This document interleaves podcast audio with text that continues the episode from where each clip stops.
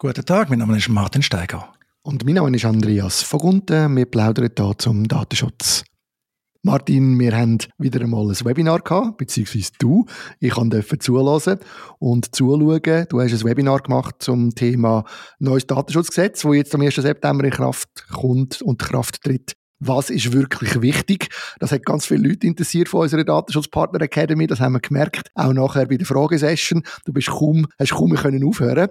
Was ist wirklich wichtig, Martin? Was ist wirklich wichtig? Ja, was ist wirklich wichtig? Vielleicht zuerst noch kurz. Das Webinar hat am 29. August stattgefunden. Wir wissen ja noch nicht genau, wenn wir die Episode können ausstrahlen können. Also wirklich jetzt unmittelbar, bevor das neue Datenschutzgesetz in der Schweiz kommt, am 1. September 2023. Und das Ziel war, den Mitgliedern unserer äh, Datenschutzpartner-Akademie nochmal die letzten paar Tipps zu geben, was ist jetzt eben wirklich wichtig. Und sie haben nochmal die Gelegenheit gehabt, selber Fragen zu stellen. Du hast gesagt, sind das auch ausführlich genutzt, die Möglichkeit. Mir ist vor allem darum gegangen, was ist wirklich wichtig, wo schießt man sich selber in den Fuß? Wie kommt man aufs Radar, wie geht man ins Visier von einem EDEP als Datenschutzaufsichtsbehörde, aber vielleicht auch von Strafvolksbehörden, von betroffenen Personen, vielleicht auch von den Medien. Da ist mir eigentlich darum gegangen.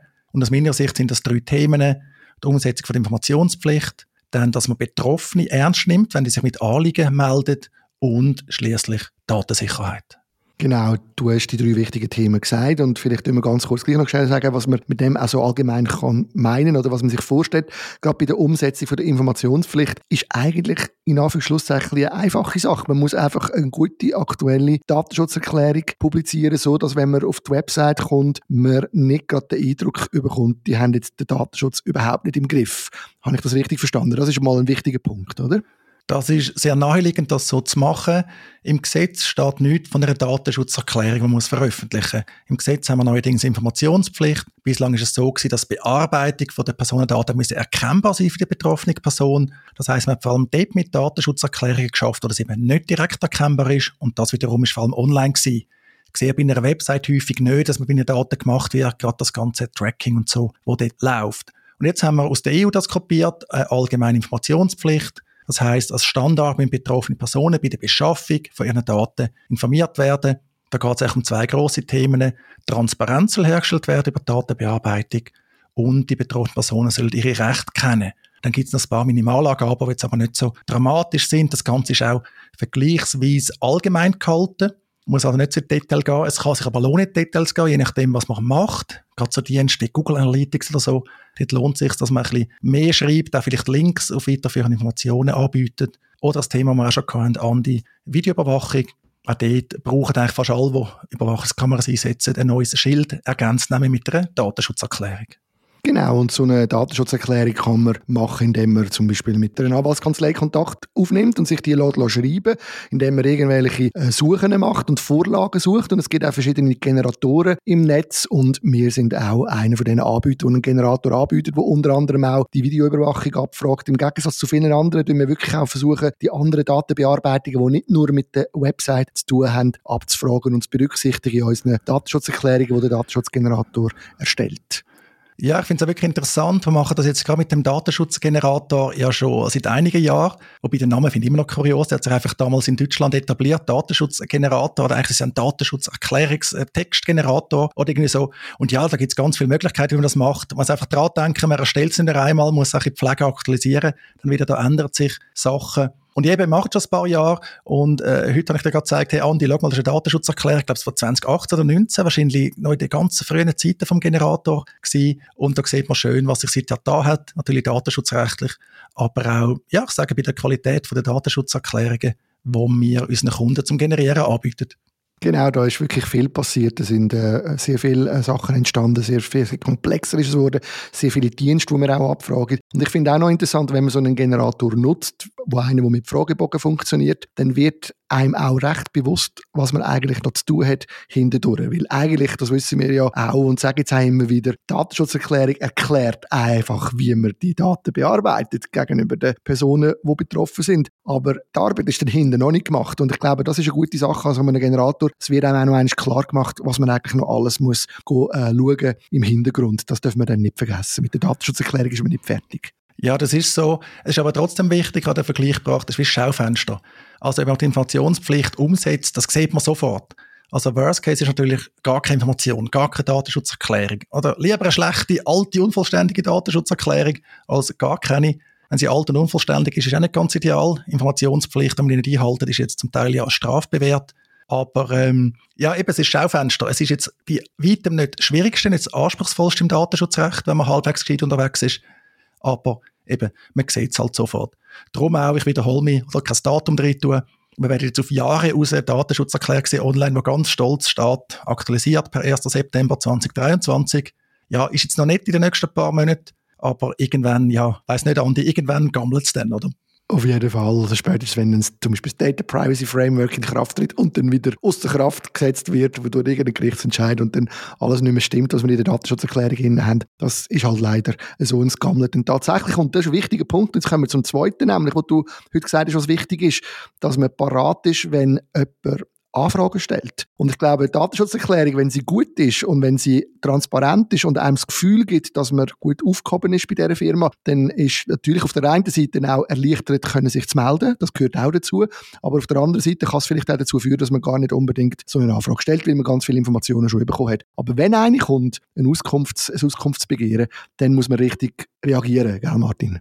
Unbedingt. Ich muss natürlich schon sagen, Auskunft geht schon über die Information aus. Die Information ist ja zwangsläufig allgemein, die kann sich nicht auf eine einzelne Person beziehen. So weit sind wir noch nicht. Vielleicht kommt es dann irgendwann mal noch. Du gehst auf die Website, oder? Wenn interessant, dann komme ich meine Datenschutzerklärung über, mit all meinen Daten. Aber eben sind wir noch nicht. Und ja, jetzt aus Sicht von Verantwortlichen, also von Unternehmen, Organisationen äh, typischerweise, da klopft jemand an und sagt, hallo, ich will meine Daten. Und das Auskunftsrecht ist eben wirklich zentral, weil wenn eine Person ihre Ansprüche gemäß dem Datenschutzrecht geltend machen fängt das fast immer mit der Auskunft an. Also gibt es eigentlich fast nie, dass jemand sagt, ja, löschen. Das wäre fast schon ein Fehler, oder? Wenn man sagt, meine Daten löschen, weil dann wird zurückgeschrieben, ja, wir haben ihre Daten gelöscht und du hast keine Ahnung, was gelöscht worden ist. Also am Anfang ist eigentlich immer das Auskunftsrecht, vielleicht einfach, weil es einem interessiert, man hat es irgendwo gelesen, dass man das machen kann. Man hat einen begründeten Anlass, dass man da die Auskunft dort verlangen, vielleicht auch schon im Hinblick auf einen Streit oder so. Aber wirklich wichtig ist, dass das ernst genommen wird, dass man das behandelt, eben schaut, wer fragt da, wie können wir die Person identifizieren, was haben wir für Daten, welche Daten wollen wir rausgeben, welche wollen wir nicht rausgeben oder dürfen wir nicht rausgeben. Also da gibt es auch äh, Einschränkungsgründe, die man anbringen kann. Auch die Medien haben zum Beispiel das Medienprivileg, also die Medien haben noch mehr Möglichkeiten, Daten nicht rauszugeben. Das muss man einfach genau anschauen, rechtzeitig reagieren. Genau, ich denke, das rechtzeitige Reagieren ist sehr wichtig, aber gleichzeitig auch, das sagst du auch immer wieder, don't panic, oder? Also nicht gerade sofort äh, loslegen, sondern sich wirklich überlegen, was muss ich machen. Und das mit der Identifizierung ist ja auch noch angesprochen, oder? Das passiert auch oft, dass man einfach dann gerade mal dieser Person zurückschreibt und äh, irgendetwas mitschickt, wo vielleicht gar nicht unbedingt das richtige Ort hätte sollen oder an die Adresse hätte sollen, muss man vorsichtig sein. Und ich denke, das ist ein wichtiger Punkt, den du da sehr gut erwähnt hast. Ja, das passiert immer wieder, dass da falsche Personen Daten bekommen. Wenn da schon darüber geht, oder ich habe schon falsche Daten von anderen bekommen, meine Daten haben auch schon andere bekommen. Also das äh, kann passieren, sollte nicht passieren. Darum identifizieren, und zwar jetzt nach dem neuen Gesetz, nach der neuen Verordnung angemessen. Also die Ausweiskopie ist nicht mehr unbedingt der Standard. Das ist ja sinnvoll. Man braucht Identifikatoren von den betroffenen Personen aus Sicht der Verantwortlichen. Und im Ausweis hat es häufig keine Identifikatoren, die mit denen übereinstimmen, die man hat. Also ein Online-Dienst hat ja nicht irgendwie ja, der zweite Vorname, das Geburtsdatum oder vielleicht ein Foto, sondern eine Mailadresse, eine Handynummer. Und dann muss man das dort ein bisschen abgleichen. Dann muss man halt dort äh, bestätigen lassen, oder, dass die Anfrage von der Person stammt, die das Nutzerkonto kontrolliert zum Beispiel. Genau. Und ich glaube, wichtig ist auch, und das hast du auch sehr gut erklärt heute im Webinar noch einmal, letztendlich passiert ja oft nichts. Man hat eigentlich in der Regel selten derige Anfragen. Man hat äh, zu tun mit Daten, man arbeitet gut, man macht keine Probleme. Und dann kann es aber Probleme geben, wenn man Datensicherheit nicht im Griff hat. Ich glaube, das ist der letzte, dritte, der dritte Punkt gewesen, oder? Genau, Datensicherheit, logisch. Wir sind, glaube ich, im Moment alle darauf sensibilisiert. Man lesen äh, von diesen Datenpannen, jetzt auch vor allem bei Behörden, aber auch anderswo. Also das ist wirklich ein Tourthema. Das Gefühl, es gibt eigentlich Datenpannen am Laufmeter. Es ist übrigens dann auch sehr interessant, wie viele Meldungen der EDIP dann überkommt. Da wird eine neue Meldepflicht eingeführt. Wenn er also so viel überkommt wie bei vergleichbaren deutschen oder österreichischen Aufsichtsbehörden, dann hat er allein mit dem genug zu tun, kann man äh, sagen. Weil das sind jedes Jahr hunderte von so Meldungen. Und eben kann man einfach ausrechnen, wie groß ist die Schweiz und wie groß sind die Länder. Aber ja, ich meine, man kann sagen, wir haben eine tolle Datenschutzerklärung, Informationspflicht erfüllt, wir haben da toll Auskunft gegeben, alles vor. Aber wenn unsere Daten irgendwie frei im Netz liegen, wenn uns Daten abhanden kommen durch Ransomware, was auch immer, vielleicht hat auch eine Person im Unternehmen Fehler gemacht, dann interessiert das niemand mehr. Man redet ja von den TOM, von den technischen und organisatorischen Massnahmen zur Gewährleistung von der Datensicherheit, also von geeigneten Massnahmen, die einem Risiko entsprechen, einer angemessenen Datensicherheit. Aber auch das, wenn man das jemals muss testen, ob das funktioniert hat, dann ist man eigentlich gescheitert, weil dann hat es ja logischerweise nicht funktioniert. Ja, genau. Und hoffen wir alle, dass das möglichst wenige passiert, dass sie den Test müssen durchstehen Vielleicht ein wichtiger Punkt, noch ein letzter, der mir aufgefallen ist. Du hast auch gerade in dem Zusammenhang auch darauf aufmerksam gemacht, dass man die Mitarbeitenden muss sensibilisieren dass die alle ja betroffen sind letztendlich und können eine Quelle sein von Problemen. Und dass es aber auch wichtig ist, dass man das nicht einfach einmal macht und nachher in drei Jahren dann wieder, oder? Sondern man müsste das eigentlich immer wieder laufend, immer wieder machen. Und das ist auf eine interessante Website äh, verwiesen, die ich selber auch nicht kennt habe. Cybercrime cybercrimepolice.ch. Kannst du dir noch schnell etwas sagen dazu?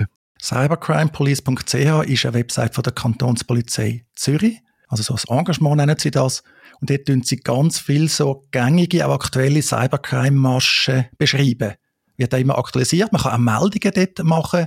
Man kommt je nachdem auch ein Beratung über, wenn man es meldet. Also kommen auch Tipps über. Zum Beispiel, wenn man sagt, hey, ich bin betroffen von dieser neuen Phishing-Masche.